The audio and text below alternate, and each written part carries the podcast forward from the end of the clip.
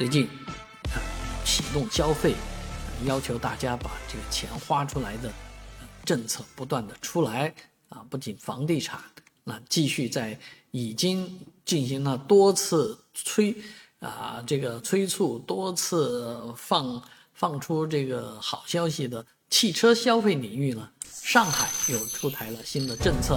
啊，一共有九项措施啊，希望大家买车，但是九项里面。看下来比较实际的一条啊，就是继续延续一万块钱买新能源车一万块钱补贴的事儿。而这个事情我就要吐槽了，因为我买车的时候这一万块钱的这个优惠是没拿到的啊，是肯定没有拿到的。反正你要拿到这一万块钱的优惠真的很困难。第二个比较实际的就是报报废车啊，就是说你把车置换啊，旧车置换，这其其实也是老政策。两千八百块钱啊！告诉你，我也没拿到啊！为什么呢？因为我的车原来是外牌的，所以这个呃两千八百的前提是本地牌照啊，本地的车注册在本地，所以这个钱真的本身就没多少，因为你报废啊或者什么的也有两千多块钱，现在给你两千八百五啊，这个钱好多人可能真的不想要。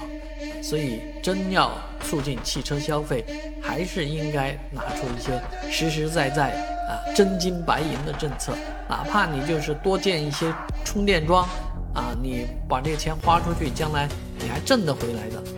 大家也会满意啊。